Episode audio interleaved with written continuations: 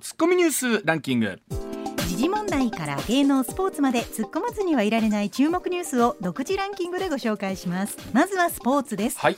プロ野球阪神は昨日 DNA を1対0で下し最大で16あった負け越しをオールスター前にゼロにし、ん。今シーズン初めて勝率5割に達して2位に浮上しました。もうほんと3月25日あのヤクルト戦に7点差大逆転した開幕戦からですね泥沼の9連敗でもう諏訪矢野さんは大丈夫かというところまで話がはい。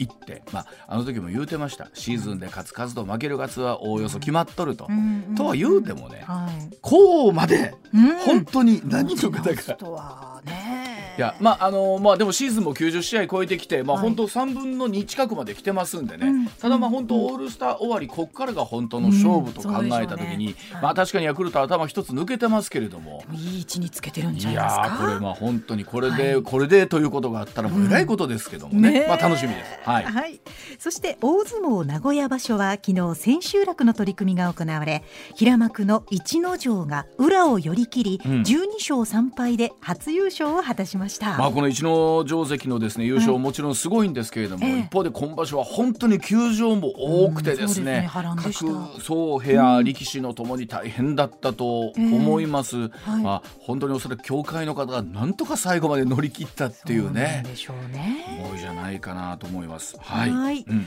それではニュースランキングに参ります、はい。まずは第5位京都の祇園祭りは昨日後祭りの山鉾巡行が行われ1826年を最後に巡行を休止していた出汁の高山が196年ぶりに復活しました。大阪では昨日天神祭りが始まって無病息災を願って木の鉾を川に流す鉾流し神事が行われました、うん。奉納花火を伴う船渡御は今年も中止となりましたが天満宮から出発する陸渡御は今日3年ぶりに行われます。まあ、いろんなお祭りがやっぱり疫病退散、無病息災ということをね、うんまあえーお願いするためにということを考えたら、この時期に祭りがあるというのは本来非常に正しいことなのかな。とそうですね。しかし196年ぶりって。すごいねやっぱり京都はね。ねはい、うん、続いて第4位立憲民主党は今日旧統一教会をめぐり社会問題化した霊感商法の実態などを調査する被害対策本部の初会合を国会内で開きます、安倍晋三元総理の銃撃事件で改めて注目が集まったことを受け、対策を立案するのが狙いです、まあ、本当にこのニュースはいろんなことを考えさせられますけれども、はい。特にまあこの霊感商法というところに関して言うとそこでとんでもない金額が動いていて被害を訴えている方が多いということを考えると、はい。まあ、一体ここでどういったものが、ね、見えてくるかっていうのは大事なことかもしれませんよね。はい。続いて第3位 WHO 世界保健機関がサル痘について緊急事態を宣言したことを受け政府が今日にも対策会議を開くことが分かりました。サル痘は今年に入り75の国と地域で感染が確認されていて WHO は23日国際的に懸念される公衆衛生上の緊急事態を宣言しました、政府分科会の尾身会長は適切な対応を国際的に取れば拡大を防止することができるとしています。まあ、今回あの尾身会長ももちろんおっしゃってましたけれども、はい。そのまあ新型コロナそしてこのサル痘とまあ、ね、あの2つのウイルスの話になるわけなんですけどこれやっぱば、はい。分けてしっかり考えていかないとっていうこともありますしね、なんかついつい我々にとったら不安だなったて心配だなみたいなことになっちゃうんですけど、はいそのあたりはどう冷静に対応していくかということでしょうね。はいはい続いて第2位はウクライナのゼレンスキー大統領は穀物輸出再開に向けた合意の翌日に南部の港が攻撃を受けたとしてロシアは対話の可能性を破壊したと非難しました。ロシアとウクライナは22日ウクライナの穀物輸出が滞っている問題をめぐり国連とトルコの仲介のもとオデーサなど3つの港から穀物を安全に輸出できるよう合意したばかりでした。このニュースを最初聞いた時に信じられなかったんですけど、あの合意は一体何だったんだっていうことなんですよね。卑怯なやり方なのか。ねえ。本当にもって真相がわからないという意味がわからないんですけれども、ね、ますますもってまた泥沼化していくのかなという感じですよね。はい。はい、続いて1位は昨日午後8時5分ごろ鹿児島県の桜島で爆発的噴火が発生しました。気象庁によりますと大きな噴石が火口からおよそ2.5キロまで飛んだということです。気象庁は桜島の噴火警戒レベルを3の入山規制から初めて最高レベルの5の避難に引き上げました。まあ、あの鹿児島の方とかお話聞いてるといやちょくちょくあるんですよということではあるんですけどただ今回のレベル5というとかなりねレベルとしてはもちろん高いものですしやっぱり2.5キロね噴石が飛ぶってやっぱり改めてその持ってる力の凄さというのを感じるところなんですがね引き続きご注意いただきたいと思います。はい。ではあコマーシャルの後は高橋さんの登場でございます。上泉雄一のエーナー MBS ラジオがお送りしていますさあ時刻6時25分回りました。ここからは高橋洋一さんでございます。高橋さんおはようございます。はおはようございます。い今週もよろしくお願いします。えー高橋さん、あのー新型コロナのね、まあ、感染者の方の数が、はい。まあ、全国で17万人ということで新規なんですけども、高橋さんあの新規感染者数のグラフと、まあ、失傷、亡くなった方そして重症者の方のグラフ作ってらっしゃいます、あの拝見したんですけども改めて今回のこの数字みたいなものは高橋さんどうご覧になってらっしゃるでしょうか、うん。あのうんなんか今まで1波から6波までってあって、はい、あのそれにそれぞれについてあの、まあ、あの死亡率っていうのを計算して、あと重症化率も計算したんですけどね、はいはいえーっとその6波までにどんどんどんどんあれですね死亡率って低下してますね。あ下がってますか、えうん。ーあと重症化率もずいぶん下がってますよね。えーっとまあ、最初の頃はあの、まあ、死亡率っていうのは、うん。まあ、2 3%そういう、まあ、一番最初はまあ6%近くあったんですけどね。はい、ね。うん、それがもう第6波になったら0.2%ですから、うん。あの0.2っていうのはあの、まあ、インフルエンザと季節性インフルエンザって大体0.1ぐらいなんですけどね、うんうんそれとあんまり変わらなくなったんで、はい、でこの傾向が続くと第7波って多分季節性インフルエンザと結構似たような数字になりそうな気がしますね。うん。重症化率も例えば高橋さんのデータで第2波の頃とか第3波ぐらいですかね。ね。この頃がまああの25%ぐらいあったんですが、高かったですけどね、うん。6波で1.3%ですからうね、ん。えー、とだいぶ下がっていますよね。はいそれで、えいまあ、今現在で計算すると、まあ、多少ね、この死亡とか重症化って後に出てくるんで、なるほど。あのまあ、すごい低い数字になっちゃうんですけどね、それでも、えーっとで死亡率は0.03%でうん、重症化率は0.2%ですね。うん。ですから、あうんのえあの前の時の波に比べても、この数字、ずいぶん低いですからね。ね。あえーそうすると、普通の季節性インフルエンザにかなり近くなってるような予感はしますね。あの我々の周りでもそうなんですけど、まあ、実際に感染して、まあ、1日ぐらいちょっと熱が出る1日2日熱が出るっていうケースはちょこちょこ聞くんですが、はい。一方でそれ下がった後めちゃくちゃ元気になってるんですけど、なかなかやっぱり今度は、ね、行動制あの会社とかに行けないし。待機期間が長いですからうんね。会会社に行けないって、それは会社のその規則ですか？え会あの会社の規則だったりその都道府県の規則だったりっていう。マスコミママスコミの規則ですね、それね。まねうちだけじゃなくて、要するにね結構あの自治体自治体もそうですし、はいあの企業さんでやっぱりそういうの取ってらっしゃるところも多いですよね。えーっとただね、あれですよ、うんリモートも行けない行けないとかいう、マスコミさんってね、結構ね、気にするから、リモートも行けないとか、そういうふうにやってるところありますけどね。まあ、ぶあの局にもよるかなと思いますけどね。リリモートいいリモートでいいんですか？あの、うん。えーっと、マスコミさんリモート確かかなりダメなんですよね。それもなんか、ちょっと変、変築な規則が規則ですね。うんまあ、あの別にマスコミだけじゃないですけどもね、あの状況による、あの局いだったやいやいや、り普通、普通、普通はあれですよ。普通の企業でしたらリモートは普通は OK ですよ。あうちの会社もリモートやってますよ。自宅待機中でしたらリモート会議とか。あの、えーっと、リモートで、はいあアナウンサーの人もいいんですかね。うんあの、要するに、普通はね、結構ね、そのあたりのところ結構配慮してね、うんあの、世間体を気にしてね、リモートでもやってないっていうのは、まあマスコミには結構多いであすね。のけどね。気にするのは現実としてはあるでしょうね、はい。そこはね、うん、そこは否定しないです、ね。リリモートなんかは全然構わないんですけどね、うん。本当はね。人と会わなければね普通のき、普通のね、会社ですとリモートは別に構わないですよ。うん、あの実際ね例えばあのせ濃厚接触者の方の、まあ、はい。行動のですね、うん。えー期間を短くするみたいなところだったりとか。これただどうなんでしょうね。やっぱり振り切れない部分ってあるんですかね政府自体は。高橋さんどうでしょうこれ、うんあの、えっ、とね、ここまで来るとですね、はっきり言うと、えーですよ、あの、に二類から五類に下げたくない人がたくさんいるってことにしかならないですよね。一番の一番簡単なのはあれですよ、うんあの医医療関係者の補助金ですよ。あーやっぱそこのところは大きいんですかね。大きい、こここまで。で来るとすごく判断せざるを得ませんよね。うん。なんか、なんかおかしいですよね、これね。確かにねおっしゃる通りで行動制限をかけないということはそのあたりをやらないと辻褄が本来合わないですもんね。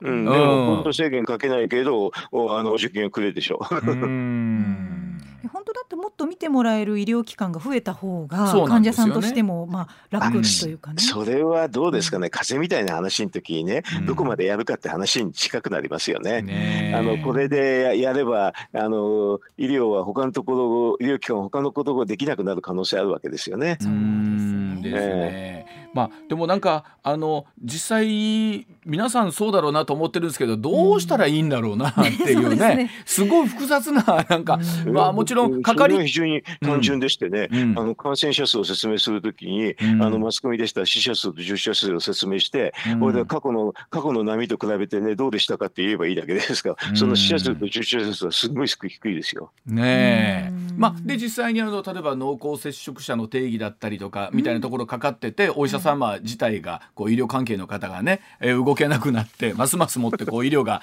えー厳しい状況になってきてるっていうところもあるでしょうし、はい。うん。これでも結とんでも局ないやり方ですね。はっきり言わね。毎回ありますけれども、まあ、どうやってこう今までの第6波までの学習を生かすんだっていうことが、えー今回高橋さん生かせてる部分があるとすると何かあります、うん。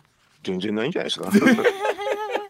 そうですか。もう三度目の夏ですもんね。うんもう、えあの、多分ね、一番簡単なの、報道やめちゃうのが一番簡単ですけどね、こんなのね。あの、あと一部、それでも、あの、数字が出てくるから言わざるを得ないっていうんだったらね、うんえっ、と、例えばあれですよね、風邪でも、あの、全数調査してますかっていうのと一緒ですようね。んあの、全数調査なんかまずしてませんよね。まああの風邪とかに関して言うとしないですよねね。ええうんでそれと同じようにああの、えー少なくとも重症化率とか死亡率については、そんなに遜色ないですよね、あのうん季節性インフルエンザだと。今そしたらそれでどうしてこれだけやるのかってよく理解不能ですけどね。うんまああまりにもやっぱり第一波からの流れが強烈だったっていうところがねやっぱり新型コロナが3年前に、まあまあ、うんまさしくね、隠し効果がないっていうのを今おっしゃってましてね。うんそうでしょうね。いやー6回、6回やって7回目もやるのかって、6, 6波の時もほとんど似てたのに、なんで隠し効果ないんですかね。うんですね。うんはい。じゃあ続いて、えっとこちらの話題いきましょう。はい。さあ国都道府県市町村それぞれどんな働きをしているのでしょうか？さあ市町村合併というのはあるんですがどうして都道府県合併というのはないんでしょうか、はい。またあ市町村合併というのはどんなメリットがあるのか？また同州制とはどんな制度なのか、え今回はそんな身近な我々の生活の話を高橋さんに聞いていきたいと思います、はい。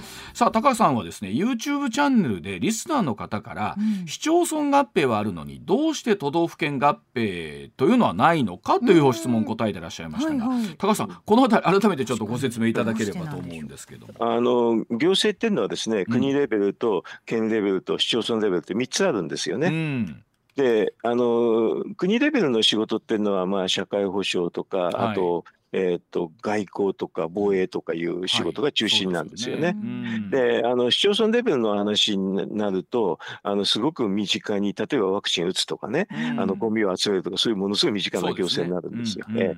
そうするとね県レベルは実は何やってるかっていうと市町村の監督しかほとんどしてないんですよ。考えたらそうで我々ほらあの行かないじゃないですか、そもそも。そう。あの市役所に行くけれど県庁に行ったことってほとんどないでしょ。いやこの話聞いて確かにそうだなと思ったんですよ。ええ。県庁には多分行かないと思いますよ。だってほとんどないですから。逆に県庁に行く方っていうのはどういうお仕事の方いやがあんまりいないんですよ。あのだから今回のね話もねあのワクチンの話なんかはすごく市町村がやってるんだけど、ね県はうん号令かけるばっかりなんですよね。はあ、だイメージで言うと県っていうのはその市町村を監督するという見方でいいんですか？うん、監督するんで、監督するからあんまりもあの要するに大した仕事をしてないっていうのが基本なんですよ。うん、でこのいわゆる市町村合併をする仕組みっていうのはこれ、あの理由っていうのはどういうところからこれはあの、要するに市町村はすごくあの身近にあの業務たくさんしますんでね、うんあのある程度効率的にやらざるを得ないんですよね。はいはい。それで効率的にやるためにはある程度一定数の人口がないと、ん。なかなか効率的には仕事できないんですよね。うんうん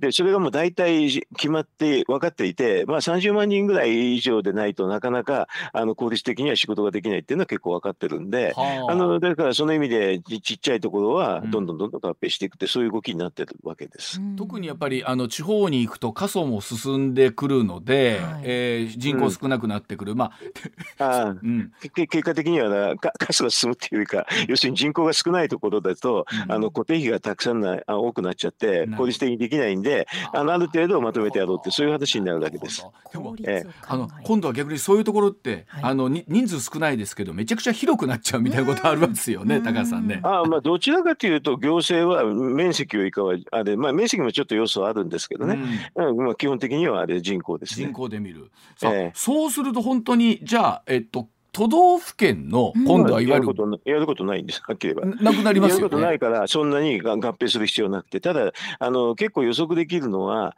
えーと、ある程度あの、市町村でカバーできない広域行政っていうのはあるんですよ、そういう分野は。うんうん。まあ、あのちょっと具体的に言うとですね、はい。例えば道路とか、あと交通とか、はいはい。それとあともう警察とかね、うん。こういうのはね、ちょっと都道府県でちっちゃすぎるんですよ。なるほどな、そうえか、そうですね。だからうん特に、まあ、広域なんか、広域行政の時にはちょっと面積も関係あるんですけどね、うん。あのある程度大きくないとできないんで、あの例えばけ県道とか不動っていうのでやってると、もうすごくちもくちあのちっちゃくなっちゃうし、うん。あと大阪なんかいい例なんですけどね、うん。あの例えば交通やるときに、あれでしょう、もうちょっと広くやった方がよろしいでしょう、CA 地下鉄って私、いつも乗るんだけど、うん。全然し、もうちっちゃい大阪の中だけじゃないですか。うん、そうですね。だからもうちょっと東京なんかですとね、広域的にもっと他の県までどんどん行くんですけどね。うん。あと、まあ、大阪の話ですとね、の乗り継ぎがすごく面なんか不便ですね。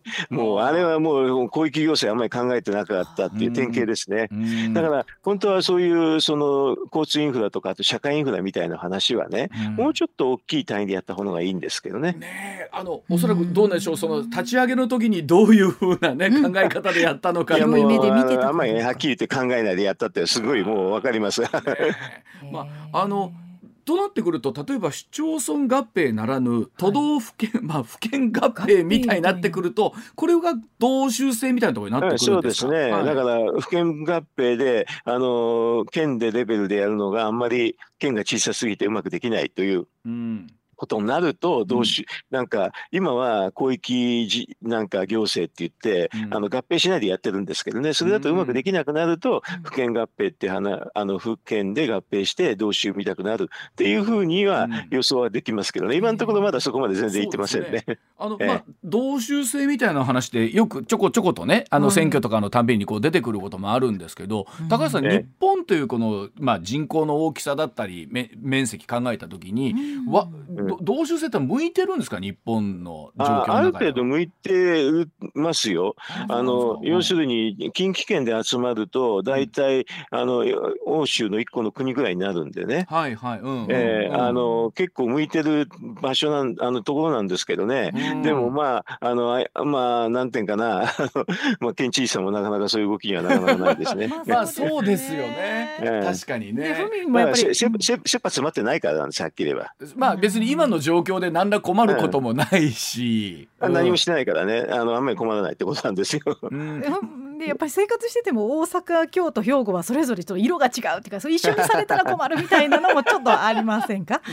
全全然全然それはあれですよね。あの別にね、うん。えーっと一緒になるわけでもないですけど、ただ単にやる行政が違うだけですから、あんまり関係ないですよ。あのそれだったらあれですよ、おお大阪のね、不動とね、うん。その後にね、うん。あのなんか、えーっと滋賀県にじゃなきゃ奈良県に行ってね、うん。あの道路が変わるかっていうと変わらないでしょ。まあ確かにね。色は一緒ですもんね。うん色一緒ですよ、そんなもんは。だから、あの一緒に管理した方が別に便利に決まってますけどね。うん。まあ、あなんて言うんでしょう。それこそアメリカの場合もちろん国の成り立ちからしてね違うんですけど、それぞれ州ごとにもう法律からもう全部違うみたいなことまであるじゃないですか。日本の場合あそれは日本だってあれですよ、違うふうにできるんですけどね、うん。地方自治ってんでだからそれをやらやってなくて、うん。あの例えば地方税法ってあるじゃないですか。はいはい。あれそれぞれみんなバラバラにできるんですけどね、うんあの総務省がみんな同じように指導してからそっくりになっちゃうんですよ。ねえなる。まあどうなんでしょう。今高橋さんおっしゃったように緊急性があるわけでもないしということを考えたら、まあこの議論というのは結構出ては消えではありますけど、大きく前に進むもんじゃないんでしょうかね。切羽つまんない切羽つまんないとなかなか出ないでしょうね。逆に切羽詰まるような状況って言ったらどういう状況の時になるんですかね？インフラ整備うまくできなくなっちゃったっていうすする時ですね。国の方がやってくんないと。そしたらあのインフラっていうのは結構地方でやる業務なんでね、うん。それがあの今国の方がやってるからいいんだけどやんなくなったら大変になってきてそれが切羽詰まってくると、うん。えーそういう動きが出るかもしれないですね。ねえなるほど。あと、はい。警察なんかでねあのバラバラになっててあの不祥事あのミスがたくさんあったりするとね、うん。前、あの大阪関西の方であったでしょグリコ事件ってんで。はいありました。連携が取れなくてとんでもなくなっちゃったんだけど、あああいうのが出てくると、やっぱりこれじゃああ。の連携しなきゃダメだなっていう話が出るとそういう話が出るかもしれませんねそ。れぞれの府警県警のレベルの中で自分たちのねり意識みたいなのが不思議みたいなのが出てきた時になるほどな。わかりました。で、はい次のお話ももしかしたらそんなはいいいかどうかの話かもしれません。こちらでございます。さあ2025年度以降は薬学部の新設を認めず文部科学省の方針が固まりました。え先日 A ナのニュースの中でもお伝えしたんですが文部科学省2025年度以降原則として大学の6年生薬学部の新設や定員増を認めない方針固めました。え将来的な薬剤師余りや近年の薬学部の急増による定員割れなどに対応するということなんですね。え22日の有識者会議で薬学部の新設定員増の抑制案を示してえ今年度中のお設置認可基準の改正を目指すということでございますこれによって早ければ2025年度から6年生薬学部の新設や定員増をえー原則できなくなるということなんですが、えー高橋さんこのニュースを我々どう捉えればいいのかということなんですね高橋さん。うん、まあはっきり言って時代錯誤のとんでもない行政ですね。そうなんですね。とんでもない。あ多分そういうのがわからないと思うんで、はい。あのよ要はね、ん。2000年の頃にねこの手の話ってうん。だいぶ議論してですね、はい。実は大きな方針が出てるんですよ。はい。えーっとね、あの役所によるまあ、需給調整って言うんですけどね、こういうのは、うんうんうん需要見通しをして需要、需要と供給を調整しようと思って、うん。許認可をするっていうのは、実はもうげあの廃止になってます。うーん。要するに、こんなの今更やるのかってレベルの話ですよね。あそうなんあの例えばねそのニュースの中であった将来的な例えば薬剤師さんのですね、まあ、人数の問題だったりとか、まあ、定員がこうね、えー多くなってきて人数が足りなくなって定員が割れてくるそれによる薬剤師さんの低下みたいなことも言われたりするんですけど、だからそういう単純な話じゃないわけなんですかこれは。単純っていうか、うん。どどうしてそんなことを役所が勝手に決められるんですかって、まずそこの疑問ですよね。ああそういうことなんですね。あのえ薬剤薬学部作るか作んないかっていうのは大学経営においては投資ですよ。うんうん。投資、とはい。と投資っていうのは誰がします？うん、大学。だ誰が判断をします？大学でしょ？うんななんで関係ない文科省が言うんですか？こんなのだから他の業種にそんなのないですよ。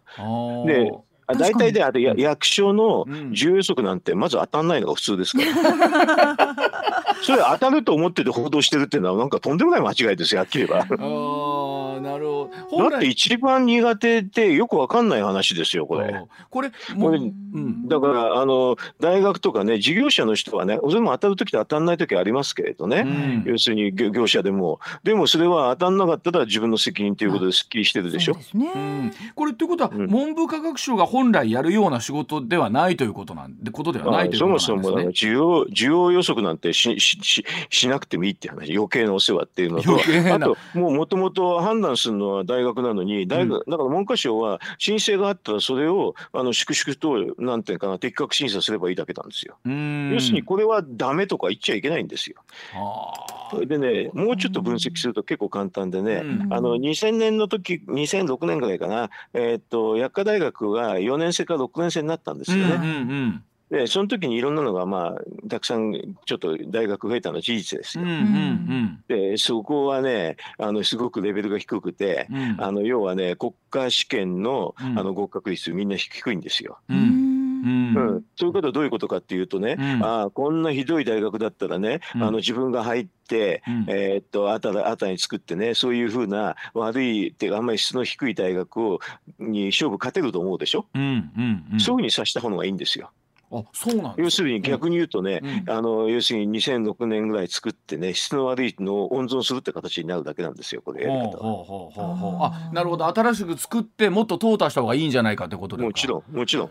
それでねなぜそれがしにくいかっていうとね、うん。文科省が作らせる時に天下りたくさんしてるからですよ。はうん。あということはですよ結局高橋さん。変な大学を作るために天下りさせてそれを温存するってやり方が今回のやり方です。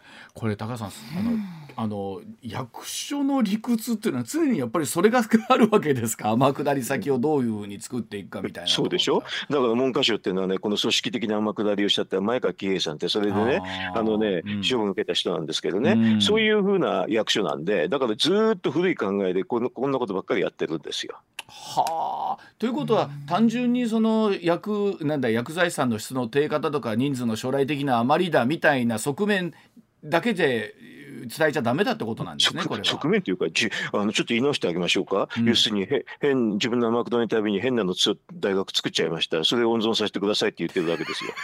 すごい向いた言い方をすると。なんか同じニュースでも全く見方が変わりますね。いやそれはあれですよ。ん。文科省のそのままのね口口パクでね、あの報道するからですよ。こんなのちゃんとデータで説明できますよ。はあ。で例えば逆逆にそういう動きに対していやそれはどうなんだって話が逆にならないわけなんですか？でも文科省が勝手に決めちゃったらこうそうなるでしょ？でもねこの話って実は前例がありましてね、うん。あの昔医師と獣医師がうん。余りすぎるってんで抑制したんですよ。はいはい。うんうん、うん、それを破ろうと思ったのが実はあれですよね。賭け問題の話でしたよ。うん。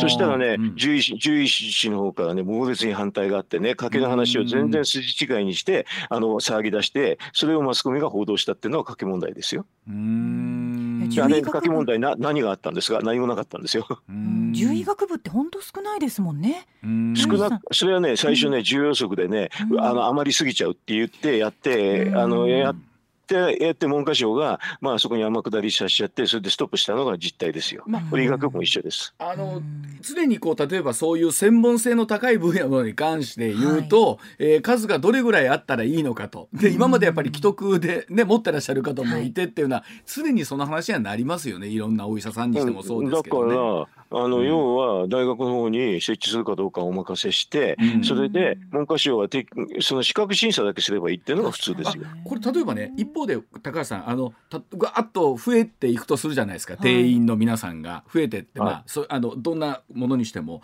増えた時ええに質の低下みたいなお話って別にこれお医者さんに限らずいろんなところで言われますけど。こ国家試験で終わるわかるでしょ。終わるでしょ。そう国家試験があだから。るんだからそんなもん国家試験があるんだから何ですかっていう話ですよ。なるほど。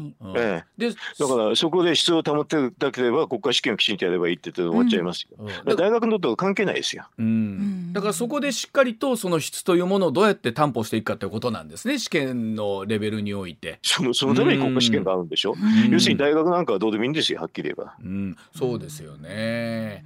だからこれは履き違えてて文科省が天下りしたいからあの変なものを温存するってだけですこれは。はっきりはっきり言ってきますこれは。あのだって、うんまあ前も時もそういうふうに大失敗したのが医師と獣医師でしたからね。うん、これ高橋さんそれでいうと文部科学省の改めての仕事っていうのはこうどういうところが一義的なものになるんでしょうかいね。いらないんだよ。いらないんですよ。ほと文部科学省いらない。ほとんどいらないですね。だってあれでしょ、あの、うんと、こういうふうにやるっつったら、教授陣が何人いますかってしし、それを審査するだけですから。で昔はね、うん教室が足んないとどうのこうのって議論があったんですけど、今、リモートできるから、うん要するにあの教室とかそういう物理的な場所もいらなくなってきたでしょ？だから審査することなくなってますよね。えーこでもそんなこと、えーなんかわかんないけど文部科学省がなくなったらなくなったで大変じゃないかなって思う。えどうして？あの海外で別にないの？文科科学省みたいなの？のが 全然違う仕事のところって世の中にいろんな国そういう国たくさんありますよ。そうえ例えばどこがどどの役所アメリカなんてあんまり関係ないですよ正直言うとこんなもんは。あのイギリスも関係ないしだから文科省なんて大学認可なんてやってるところっていうのはなくはないですけれどね、うん、別にあのそれほどあのなんか文科省はさななんていうかなあのしねさじあのなんていうかな箸の上げ下ろしまでねって指導するのはないですよ。うん、あのはっきり言うとね、あれですよになんていうかな、あの大学の申請をね、うん、数でストップさせるなんて憲法違反みたいな話ですよ。うん、でも営業自由にすごく反してるから。と、うん、いうことは、もう大学自身にもそこは任せたらいいんじゃないかってことですよね。だって儲かんないと思うんだったら、投資しないってそれだけじゃないですか。まあ、そそこは大学の経営判断だってことですね。もう。だって経営なんて、あの文科省の人分かるわけないじゃないですか。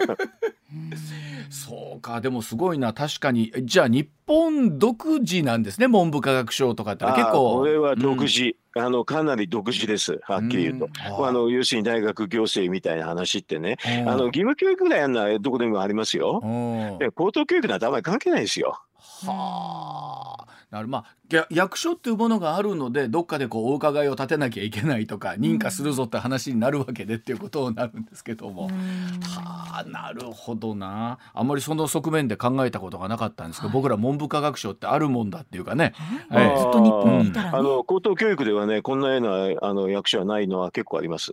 はあ、まあもちろん確かにほらあの幼稚園とねとか保育所の問題の時も常にその話になりますよね、うん、管轄が厚労省なのかっていう話になりますもんね。はい、うん。なるほど、まあ、どうなんでしょう。それこそそういった意味で将来的に役所の統廃合みたいなことっていうのは進んでいったりするんですかね？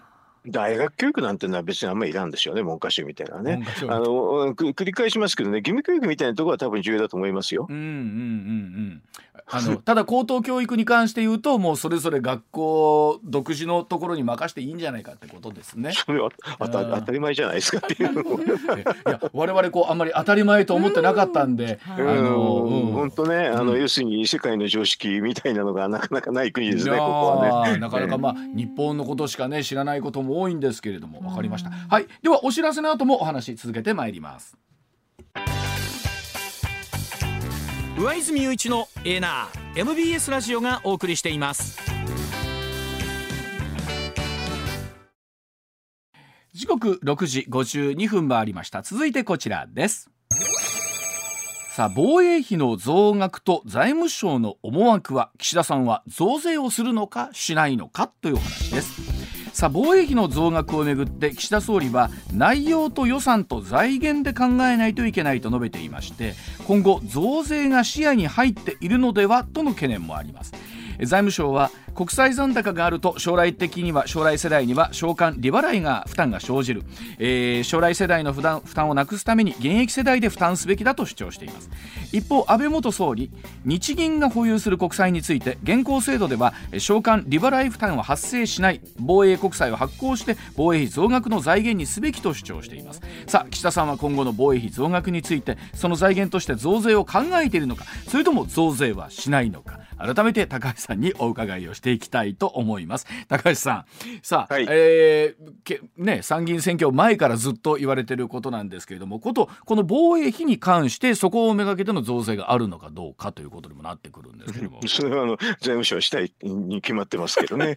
財務省はしたいに決まっている。財務省の職員はね、うん、あの間違いなくしたいです間違いなくしたい。これはずっとそうですもんね、うん、あの過去にも例もあってね、うん、えっ、ー、と防衛費ですとね、うん、えっ、ー、とまあ年間5兆円ぐらいずつまあ上乗せしないと、えっ、ー、と GDP 比2%にはなかなかなんないんですよね。はいはい。うん、えー、そうすると5兆円の財源をどのように捻出するかっていう財務省の発想はそうなりますよね。うんうんうん、えー、そうすると,、えー、っとと当然のことながら当分はねあのつなぎ国債っていうので、うん、及ぶんですよね。うんうん、ちょっとずつお金借りていくんですけどね、うん、そのお金の金額はいくらぐらいですかって言って、うん、それで最後それを増税でっていうふうに持っていきたいと思いますね。うん、あの東日本大震災の時も似たようなやり方をしてましたね。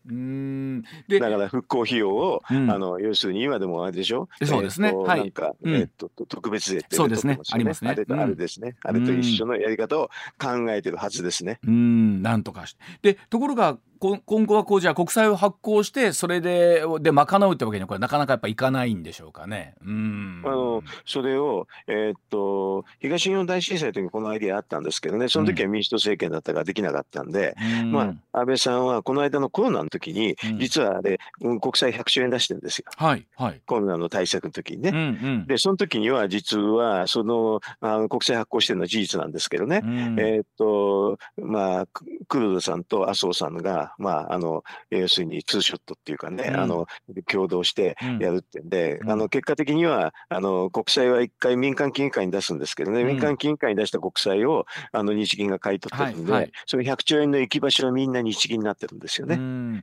それで日銀になってるから、実は利払い負担とあの償還負担はないっていう安倍さんが言ったんで、その通りです。うんね、で実際例えばその金額にしてみてもインフレにならないようにっていうところはやっぱ考慮されてる。全然なんないですね。あの要するに100兆円ぐらいだと、ね、私あの相談を受けたんでね、うん、あのその時に、えーと、このくらいだったらなりませんって絶対安全な数字を言ってそれでその数字で100兆円ですけどね、うん、まあ、こんな体質が大体できますからっていう話はしました。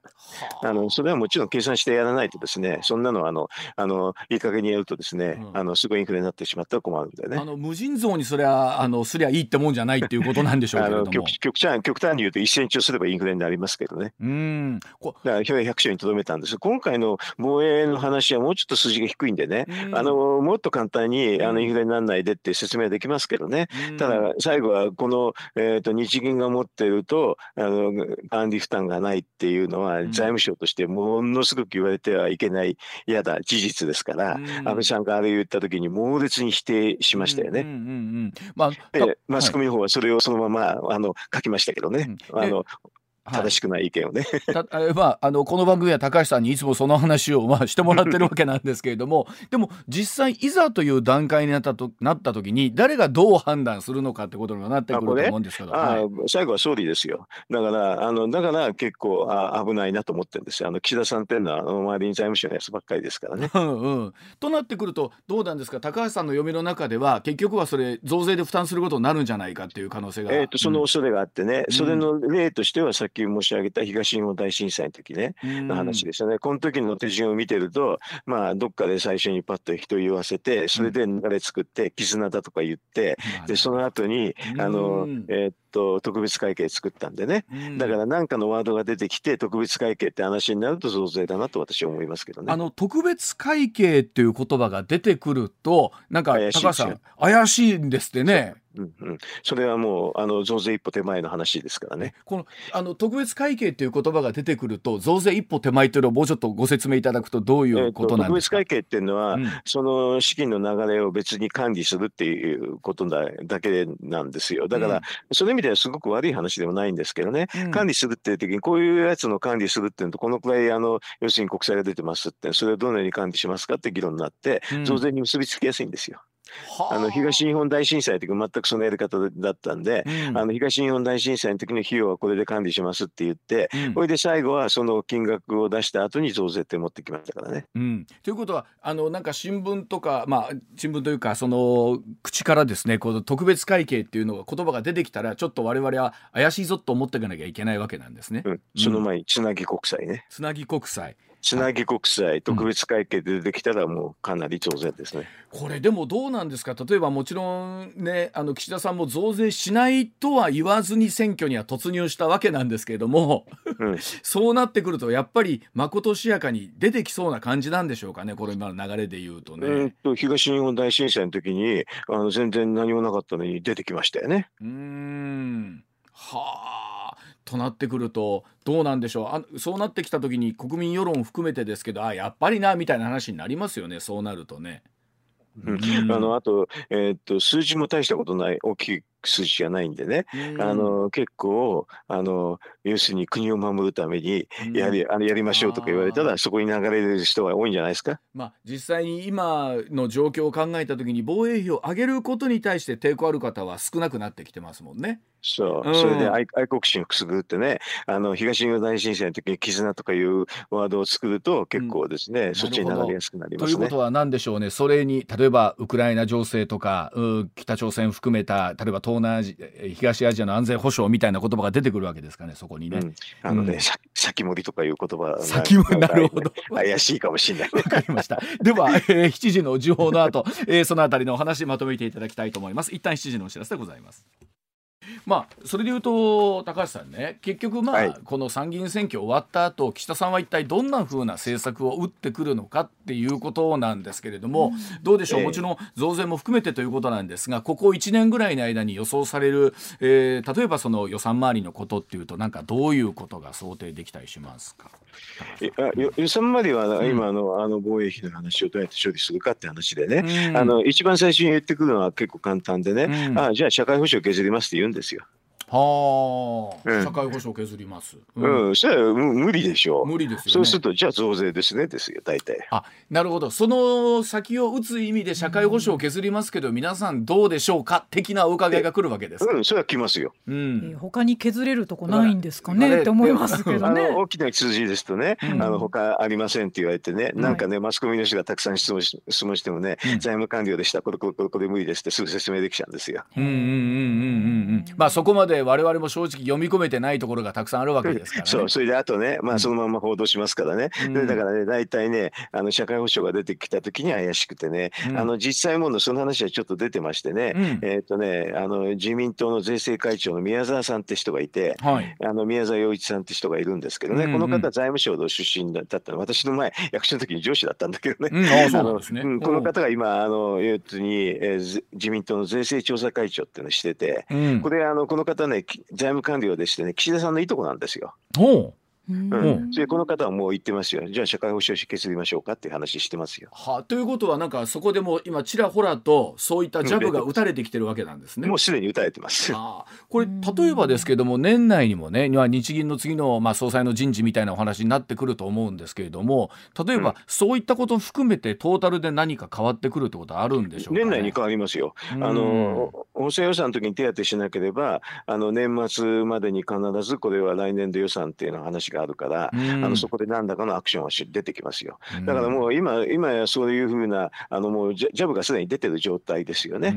これでもあのいろんなことを高橋さん言われてますけれども、今これだけやっぱり景気もまだねなかなかあの物価高に追いついていってないところあるのにこれで増税なんですらますます冷え込んでくるっていうのはみんな分かってんじゃないですか。うん、だからそういうに分かりつつなんだけど、うん、えっ、と秋の補正ってのがありますよね。あの8月の臨時国会じゃなくてもうちょっと後の9月10月ぐらいですけどね。はいうん、えっ、とその時にちょろっと出して、それでそこであの収めようと。それでまああの何もなしで増税ができると思ってないんでね、はい、財務省も。だからなんか補正予算でちょろっと出して、あの要するにどうでもいいような話をだや やりながら、はい、まあ増税を狙うっていうのが戦略でしょうね。はあ。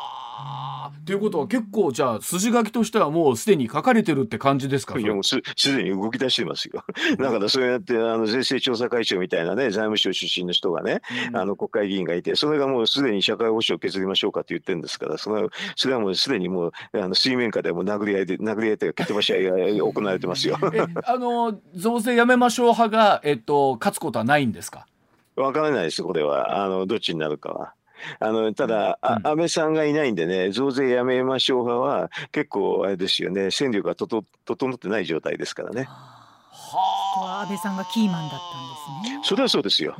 あ。の要は日本銀行の持ってるのはね税負担あなんだっけな、はい、償還負担、利払い負担ないなんて平気でパーンって言っちゃう人ですから、あれをきちんと言える人って少ないですからね。もう今安倍さん以外それを言える方はいらっしゃらないんですか？あの大物ではいないですね。はあ、ということはその重しがじゃあなくなっちゃったってわけなんですね。本当に、ね、財務省としてはやりたい放題でね、あのまあね、あの水面下なんでしょうけど、国葬まではあんまりも言わない、表だって言わないでしょうけど、うん、それを前は水面下でやって、その後ドーってくるんじゃないですか。あということは、その9月の終わりぐらい、10月ぐらいになってくると、その国葬明けぐらいの時にいろんなものがまた動き始める。はい、もうまあもう今動いてますけどね、もうすでにね、えー、そういうことはそういう可能性高いと思いますよ。じゃあそのあたりのあの話、社会保障を削りましょうみたいな話だったりとか、はいつなぎ、えー、えー、国際からの、えー、特別会見の話が出てくると、ちょっと我々は気をつけてそのニュースは触れた方がいいということですねそのあたりはね。そうですね。わかりました、はい、はい、高橋さんすみません。今週もどうもありがとうございました、はい、ありがとうございました。MBS アナウンサーの松井愛です。放送内で話しきれなかった話で本当盛り上がっちゃうんですよね毎週土曜日正午に更新しているポッドキャスト番組アラフィフアナウンサー松井愛の少し愛して込み入った話では毎回ゲストを迎えて少し込み入った話しちゃってます。地上波だと言えない話題って結構ありますよね。あなたも少し覗いてみませんか？